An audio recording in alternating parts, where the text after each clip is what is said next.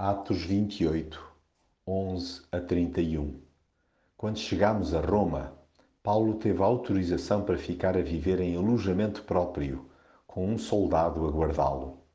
Paulo ficou durante dois anos completos a morar naquela casa que tinha alugado e lá recebia todos os que o iam ver. Anunciava abertamente o reino de Deus e ensinava a respeito do Senhor Jesus Cristo, sem que ninguém o impedisse.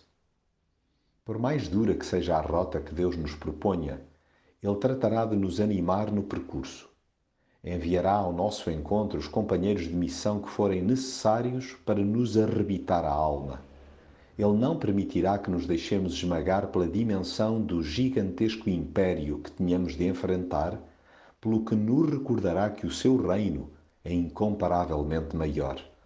O adversário é sempre mais débil que o nosso aliado com Ele, nunca estamos sós, muito menos desamparados.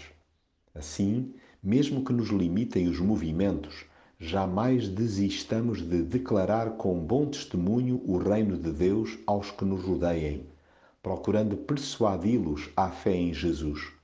Usemos sem parcimónia as Escrituras, deixando o fruto nas mãos de Deus.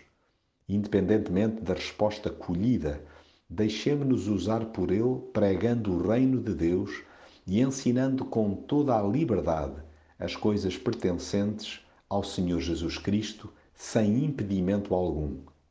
Recebamos de braços abertos aqueles que se dispõem a ouvir. Nem todos crerão, mas muitos serão salvos. Que privilégio viver para dar a conhecer a outros a liberdade que há em Jesus.